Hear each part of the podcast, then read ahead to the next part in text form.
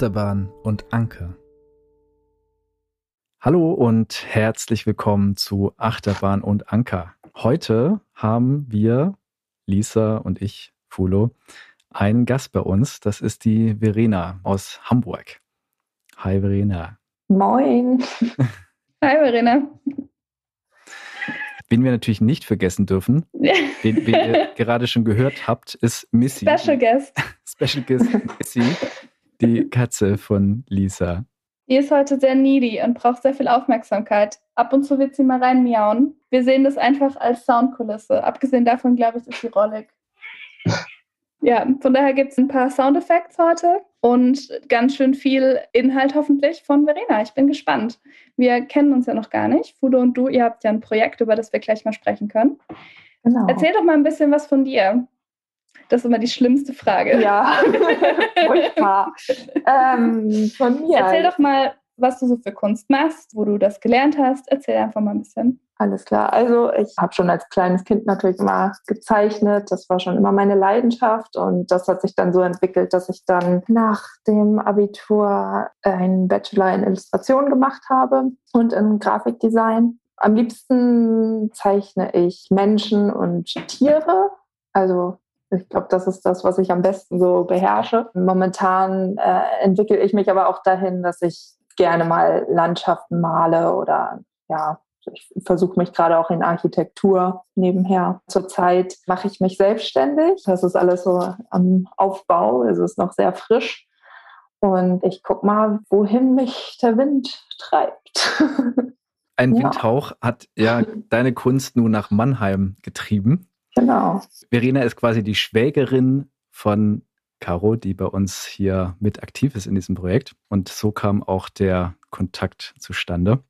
Deine Kunst, Verena, ist jetzt quasi mit diesem Lufthauch nach Mannheim gekommen. Mhm. Und wir sind total happy darüber, was da jetzt entstanden ist. Vielleicht sage ich mal ein paar Worte zu dem Projekt. Und zwar haben wir eine Oster Street Art Aktion aufgezogen und uns in verschiedenen Workshops an der Ostergeschichte der biblischen entlang gehangelt und uns da verschiedene Charaktere aus der Geschichte herausgepickt und uns überlegt, wie die dann heute aussehen könnten. Und dann wurden quasi so Charakterbeschreibungen angefertigt und mit diesen Charakterbeschreibungen ist dann Verena ans Werk gegangen. Verena, wie war das, als du diese Charakterbeschreibung zum ersten Mal gelesen hast? Kamen da bei dir schon so direkt Bilder im Kopf? Ja, das schon. Aber ich glaube, das, das ist auch relativ leicht, weil ihr hattet das auch ziemlich gut geschrieben und sehr genau, was ihr euch da vorstellt. Also das ist dann natürlich auch sehr praktisch für mich dann als Künstlerin, daran zu gehen. Gab es noch so gut. Extra Inspirationen, die, die dich zurzeit prägen, die vielleicht da auch mit, mit reingeflossen sind? Also ich bin ein großer Freund von, ich weiß nicht, ob er euch was sagt, JC Leindecker. Mhm. Das ist ein Künstler. Und ähm, ich glaube, immer wenn ich versuche, Menschen zu malen, versuche ich so ein bisschen mich an seiner Kunst zu orientieren, sag ich mal so von Lichtverhältnissen und von, ja, wie er was malt ja, aber das ist meine Inspiration, die ich immer habe. Ich habe hier jetzt in dem Stil, ich weiß nicht, ob man das so gut erkennt, aber ich, ich finde schon so ein bisschen eckig gemalt. Die Falten sind für mich sehr eckig geworden in diesem Projekt jetzt. Und ich weiß nicht genau warum, aber es ist einfach passiert. Was ja auch ganz spannend ist, wenn man sich Passionsdarstellungen anschaut, spricht die Kunsthistorikerin. also was ja so einer der bekanntesten Passionszyklen ist, ist der von Dürer, der mhm. ja auch eben sehr stark mit Faltenwurf arbeitet in seinen Stichen. Also er macht ja Stoff sehr, sehr haptisch in den Arbeiten. Ja. Was natürlich dann auch quasi in der Thematik auch verankert ist. Also Stofflichkeit ist ja auch was sehr, sehr Wichtiges, gerade in Darstellungen, die in einem religiösen Kontext stehen, weil man sie eben dadurch sehr viel realer macht Eben. Wenn man Stoffe und wenn man äh, Texturen einfach mehr herausarbeitet. Das Ganze werden ja Paste-Ups. Also für die, die nicht wissen, was ein Paste-Up ist, vielleicht könnt ihr das noch kurz erklären. Paste-Up ist quasi wie, wenn man eine Tapete an die Wand kleistert. Also werden die mehr oder weniger lebensgroß ausgedruckt auf relativ dünnes Papier, bestenfalls äh, Plakatpapier. Mhm. Und dann mit äh, über Nacht eingeweicht und mit Kleister an Wände gepinselt. Das genau. ist quasi die Street Art Technik. Paste Up. Und ich finde es ganz interessant jetzt mit dem Faltenwurf. Das war mir jetzt so gar nicht bewusst, aber wenn ihr das so sagt, kann ich das total nachvollziehen, dass diese Plastizität von den Figuren, dass die so in dem Digitalen, wie wir es bis jetzt nur gesehen haben, ja, greifbar und lebendig werden. Und jeder oder jeder, die bis jetzt äh, die Figuren gesehen hat, äh, meinte so, boah, ja, die, die sind irgendwie total lebendig geworden. Ja, das Witzige ist, dass ich halt vorher auch mir nicht einen Kopf darüber gemacht habe, ob das jetzt so genau ins Detail geht mit den Falten und so. Ich habe dann gemerkt beim Arbeitsprozess, dass ich mich schon sehr auf die Falten konzentriert habe. Und irgendwie hat das irgendwie dazugehört. Ist auch spannend, einfach diesen Prozess auch mal so ganz bewusst zu reflektieren. Was das sind stimmt. die Dinge, auf die du dich konzentrierst? Vielleicht gar nicht in dem Moment selbst, aber eben durch so eine unterbewusste Situation, wo du dann sagst, so, ey, eigentlich mache ich das gar nicht so, aber zu dem Thema in dem Kontext wurde das plötzlich total wichtig. Mhm. Also das finde ich ein super spannender Gedanke auch dahinter zu sagen, okay, was eben Fulo auch sagt, so diese Plastizität, ist einfach wichtig in dem Kontext. Und das kommt ja auch aus einer sehr langen künstlerischen Tradition, was man ja auch lernt, wenn man das Handwerk und das ist ja auch tatsächlich, was wie du eben auch gelernt hast. Also du hattest ja wahrscheinlich auch Theorievorlesungen und hast ja. sehr viel auch über Illustrationsgeschichte, Kunstgeschichte gelernt, wie sehr das dann doch quasi immer wieder wichtig wird. Also das finde ich auch das Spannende an zeitgenössischer Kunst, dass man sie nicht hundertprozentig lesen und verstehen kann, wenn man den theoretischen Unterbau nicht hat. Also wenn man nicht quasi anfängt mit ganz frühen Darstellungen und sich dann quasi hocharbeitet. Und auch wenn das im ersten Moment oft gar keinen Bezug zu irgendwelchen direkten Darstellungen hat, kann man sie dann doch in der Theorie irgendwo sehen. Und es ist ganz interessant, dass als wir zum Beispiel diesen Petrus ne, mit dem Anzug, Hahn, Muster, mhm. war ganz wichtig, denen, die die Beschreibung gemacht haben, dass der so ein bisschen zerknittert, faltig ist. Ist aber gar nicht so von dieser kunsthistorischen Verständnis her, sondern von dem her, was er wohl in, in den letzten Tagen durchgemacht hat. Ne? Also, dass irgendwie der ihm so vertraut und nahe war, wo er gesagt hat, den würde ich niemals verraten, dass der erst stirbt und er ihn dann tatsächlich verrät. So. Also, wie irgendwie auch so sein, sein Business-Punk-Outfit zerknittert ist und so eine, ja, so eine existenzielle Seite auch bekommt. So von der Seite kamen wir her mit, mit dieser Beschreibung, mit mhm. den Falten. Das äh, finde ich auch nochmal ganz spannend, was du erzählst, Flo, weil du meintest ja, ihr habt euch Gedanken gemacht, wie ihr die Akteure und Akteurinnen der Passionsgeschichte in die heutige Zeit holen könnt. Was waren da so die Schwerpunkte? Also unser Ausgangspunkt war ja der Text. So, und mhm. den haben wir in kleinen Gruppen so auf uns wirken lassen. Und da kamen irgendwie Bilder hoch. So, und das Ziel war natürlich schon, sich zu lösen von dem, wie man sich damals jetzt so den Charakter vorstellt. Also dann eher mit einem Leintuch oder so. Und wie, wie der jetzt heute auf der Straße wohl aussehen würde, wenn man, wenn man ihm begegnen würde. Ja, das fand ich auch sehr spannend, dass, dass ihr halt nicht ähm, so eine klassische Darstellung gewählt habt, sondern dass das irgendwie es war mal irgendwie was Neues, fand ich. Ja.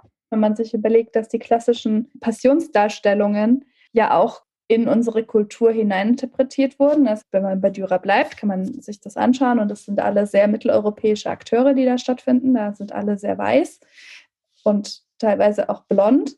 Das wird wohl nicht so gewesen sein. Das wurde natürlich an die damalige Gesellschaft angepasst, um eben auch wieder diesen direkten Bezug zu haben. So dieses, das ist unsere Passionsgeschichte. Wir erleben sie auch mit. Und das Gleiche gibt es quasi auch in anderen Kulturkreisen. Man sieht das vor allem in Indien, dass man dort eben auch Kreuzigungs- und Passionsdarstellungen hat, die eben in einem kulturgesellschaftlichen Stil dargestellt sind. Also man sieht quasi mhm. einen indisch aussehenden Christus am Kreuz. Das gleiche gibt es auch in Westafrika ganz viel und in Ostafrika ganz viel, dass man quasi einen schwarzen Christus am Kreuz sieht. Es ist also ganz natürlich, dass man versucht, diese Geschichte, diese Passionsgeschichte in seine jetzige Kultur, in seine jetzige Gesellschaft zu integrieren, um eben auch diese Gefühle und diese Emotionen, die dort stattfinden, einfach nochmal zu verinnerlichen und vielleicht auch leichter zu transportieren. Die Überschrift von der Aktion ist ja Wandelmut. Und das sind so grob drei Dimensionen, die uns da wichtig waren. Also das, das erste ist im Endeffekt mutig, diese Charaktere aus, aus einer anderen Zeit in heutige Charaktere zu verwandeln und eben auch von der Darstellung jetzt nicht so diesen Fokus auf, auf die Kreuzigung zum Beispiel zu haben, was ja in sehr vielen Passionsdarstellungen sehr zentral ist, das Leiden, und stärker so den, den Mutcharakter, den Wandelcharakter, den Lebenscharakter stark zu machen. Und das natürlich vor dem Hintergrund von aktuellen Krisenerfahrungen einer Corona-Pandemie. Und damals war die Krisenerfahrung der Tod von einem Menschen, der auf diese Anhänger sehr beeindruckend und inspirierend gewirkt hat. Natürlich das, was da gerade so neu am Aufkeimen war, brutal gestoppt wurde. Ja, also es war ja auch durchaus politisch und von den religiösen Autoritäten her eine, eine, Unterdrückung von dem, ich sag mal, freien, mutigen, was da in dieser Bewegung drinne steckt. Das ist quasi die zweite Dimension, dass aus diesem Umgang, wie damals mit dieser Krise, Krisenerfahrung umgegangen wurde, wir auch heute etwas rausziehen können für unsere Krisenerfahrungen.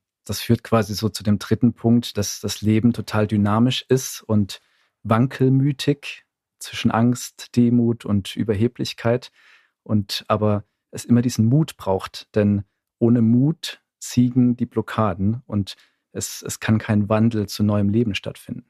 All das soll mit diesen Charakteren ein Stück weit greifbarer, anschaulicher werden. Der Prozess war quasi, ihr habt die Figuren beschrieben, Verena hat den Figuren ein Aussehen gegeben. Was passiert jetzt mit den Figuren? genau, die sind jetzt gerade in der Druckerei noch, genau. aber bis ihr das gerade schon hört, sind die schon auf der Straße. Und zwar werden die dann an verschiedenen Standorten in Mannheim entweder direkt an Wände oder eben auf einen Holzunterbau an Zäune von zum Beispiel Kirchenzäunen angebracht.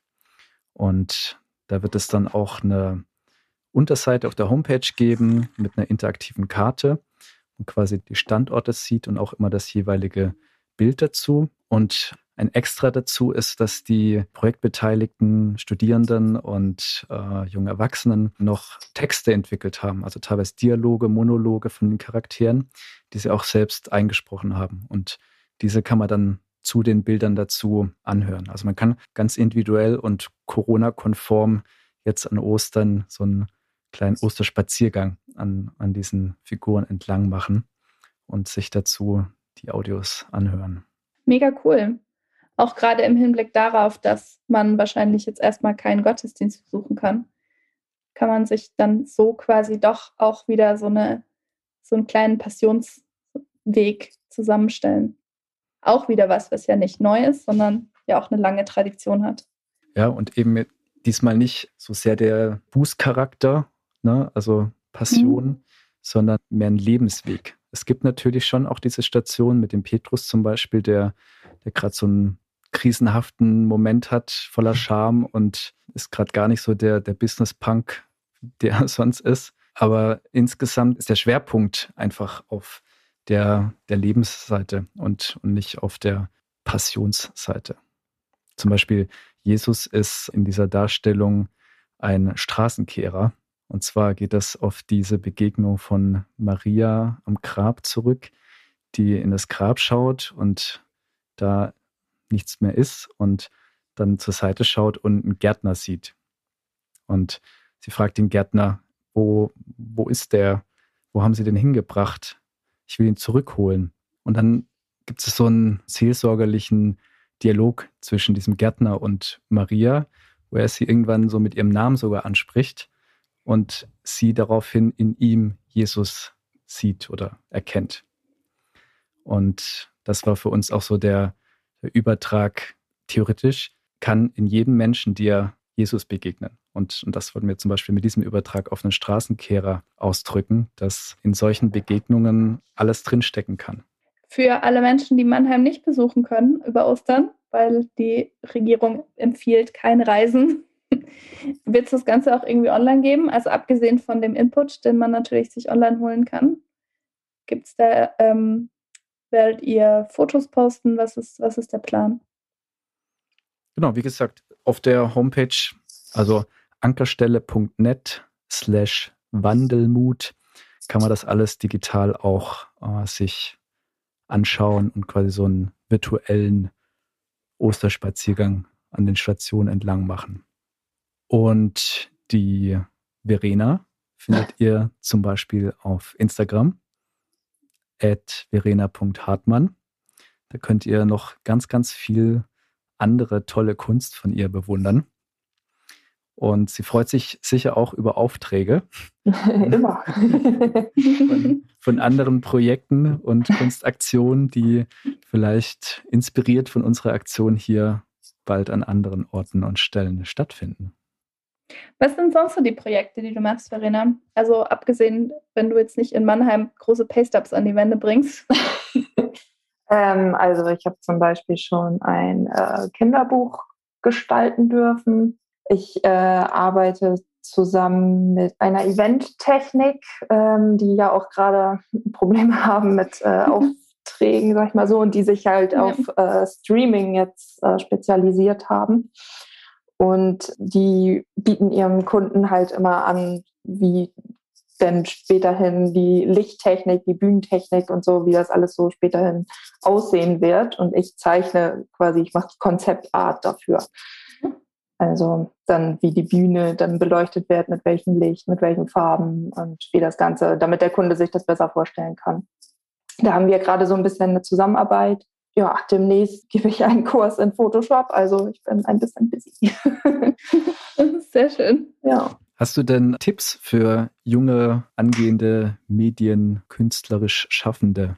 Ja, also ich, ich, ich, sag mal so, mein Werdegang war jetzt auch ein bisschen holprig, weil ich ja Grafikdesign vor Illustration studiert hatte. Ging das so in Richtung Werbung, Werbung machen, Werbung gestalten und ähm, ich habe im Laufe meines Studiums schon gemerkt, dass das eigentlich nichts für mich ist. Habe dann trotzdem eine Arbeitsstelle bekommen, die in einer Agentur war und ähm, habe da auch gemerkt, dass das eigentlich nichts für mich ist.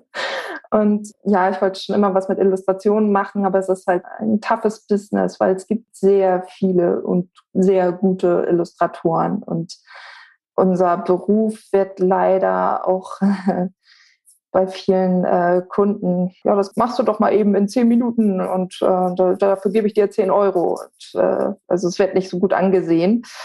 Äh, man kriegt dann manchmal so, so Feedback, wo man denkt, so, was soll das jetzt? Es ist ja auch, es ist ja auch ein Handwerk. So ist es ja nicht. also es ist, es ist tough, aber ich äh, möchte das äh, keinem jetzt auch schlecht reden. Für mich ist es eine Leidenschaft und es bringt mir auch äh, unwahrscheinlich viel Spaß, aber es ist halt auch, wie gesagt, es ist ein Job und man muss da hinterher sein, wenn man, äh, wenn man jetzt selbstständig sein möchte. Einfach, glaub, einfach machen. ich glaube auch, das wollte ich auch gerade sagen, einfach mal ausprobieren, einfach mal machen. Das hört sich immer sehr tough an und ist es auch. Man darf, glaube ich, nicht zweifeln oder man darf nicht sich zurücknehmen, weil sonst hat man quasi schon verloren. Also man muss quasi dranbleiben, man muss aktiv bleiben. Und ich kenne das ja auch aus der Kunst, aus der Kultur. Das wird oft nicht so richtig ernst genommen, gerade bei Kunden, dass man mhm. ganz oft so dieses, ach ja, ja, dann ähm, hier für Technik wird wahnsinnig viel Geld ausgegeben, aber für den Content dann irgendwie nur so ein Zehntel. Ja, ja, denkt, ja. So, man kann halt die geilste Technik da stehen haben, wenn der Content scheiße ist, bringt ihr halt auch nichts. Und dann heißt es, ja, ihr macht hier nur so ein bisschen Licht hier. Wo man sich immer denkt, so, nee, nee, da ist schon mehr dahinter. Ja, das, ähm, das haben auch ganz viele Freunde von mir, Künstler und Künstlerinnen, die dann auch immer sagen, so, ja, dann machst du irgendwie konzeptionelle Kunst, die meistens eben auch nicht so plakativ ist und nicht so also aufwendig mit Anführungszeichen, ne? weil dann, du kannst keine Zeit an der Kunst dran packen, das funktioniert halt so nicht. Aber es ist natürlich dann nicht so imposant wie ein Ölgemälde aus dem 17. Jahrhundert. Mhm. Und dann ist immer gleich so, ja, also ja, meine Tochter, die macht ja auch einen Malkurs und die könnte das ja so auch. Oh. das ist immer großartig, liebt man zu hören, auf jeden mhm. Fall, dass es eben nicht darum geht, dass man das Werk am Schluss da stehen hat, sondern dass eher der Prozess dahinter auch wichtig ist. Ja, also genau. Deswegen fand ich auch schön, dass du den Prozess nochmal so ein bisschen auch beschrieben hast, gerade weil es ja genau darum geht. Als könntest du quasi mit deiner Hand drucken. So, das funktioniert ja nicht, nee, sondern nee. es ist ja einfach ein, ein, langer Prozess, der immer wieder auch mit, auch mit Zweifeln zu tun hat und mit, mit, mit Überdenken und mit Reflektieren und nochmal verändern und nochmal anpassen, bis man dann an einen Punkt kommt, wo man zufrieden ist. Und ich glaube, das ist nämlich auch so, das wäre noch so eine Frage für mich. So, das ist auch so die Standardfrage, die du wahrscheinlich tausendmal hörst, aber so, ab wann ist, ab wann ist für dich quasi eine Figur, die du schaffst, fertig? Also wann sagst du, jetzt ist gut? Also nicht nur, wenn dann irgendwie das Budget aufgebraucht ist, ähm, sondern wann, ab wann, wann bist du zufrieden mit der Figur? Ich bin nie zufrieden.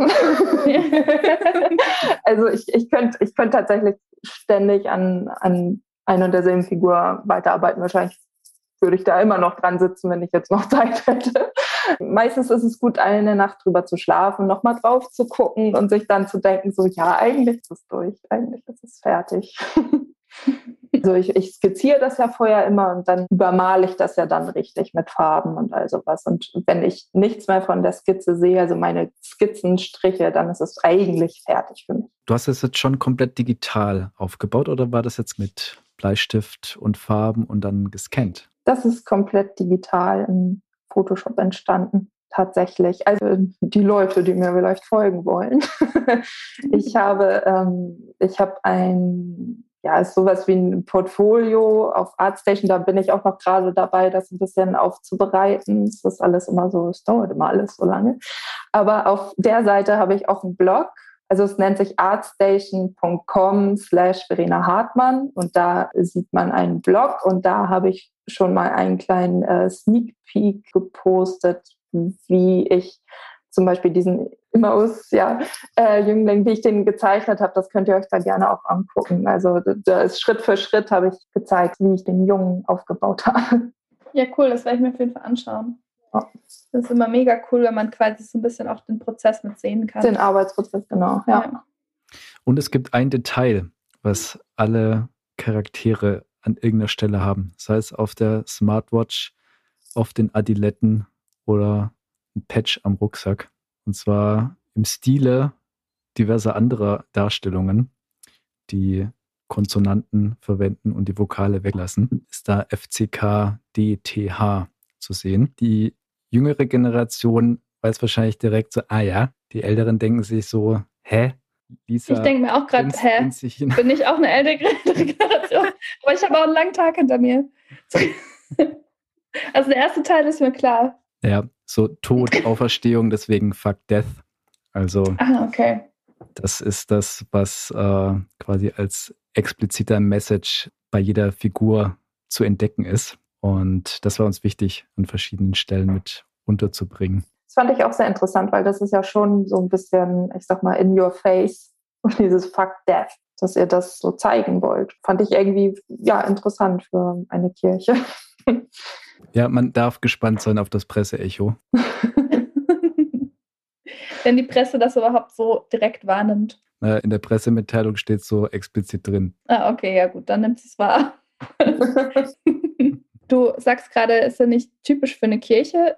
Hast du denn Bezug zur Kirche oder war das jetzt eines der ersten, der ersten Aufträge, die du in die Richtung auch bekommen hast und also tatsächlich, hast?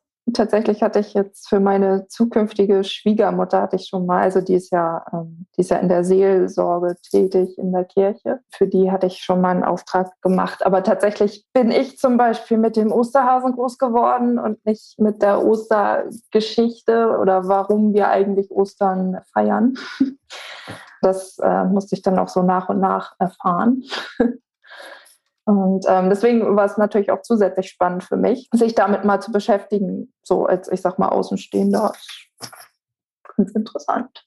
Also wenn du das quasi so nochmal neu entdecken durftest, gab es eine Figur, die dich beeindruckt hat oder die dich irgendwie besonders abgeholt hat oder die dich besonders berührt hat? Also mir hat, glaube ich, am meisten Spaß gemacht, ähm, Jesus zu zeichnen, weil ich das irgendwie sehr cool fand mit dieser, ähm, mit dieser Hose, die er anhat. Das ist ja so eine ja, Straßenkehrerhose. Die reflektiert ja auch so ein bisschen mit diesen silbernen Streifen. Ja, einfach, ich fand das mal cool, Jesus zu malen. Einfach, also so, so wie ihr euch das jetzt vorgestellt habt, aber so, ich, ich würde ja wahrscheinlich so jetzt privat nicht unbedingt drauf kommen, Jesus mal zu malen.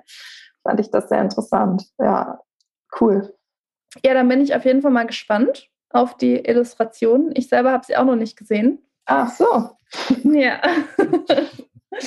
Und werde auf jeden Fall mal alles auschecken, sobald es online geht. Wann geht es online, Follow? Beim Sonntag ist wahrscheinlich alles auf der Straße, wenn es klappt mit dem Wetter. Und dann ab Montag wird auf jeden Fall die Homepage online sein. Ja, cool. Dann würde ich mal sagen, checken wir das alles aus. Genau, und wenn ihr in Mannheim schöne Spaziergänge macht, ihr wisst ja, Corona und so, jeder für sich mit Abstand und mit Maske. Hm. Wir wollen ja nichts weiter provozieren. Aber also das war jetzt vielleicht nochmal interessant, so hinter den Kulissen. Ne? Es ist zum einen natürlich super schwierig, legale Flächen für sowas zu finden.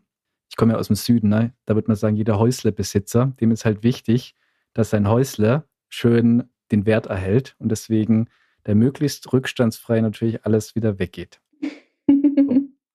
ist, ist jetzt ein bisschen schwierig, das 100% zu garantieren. Ne?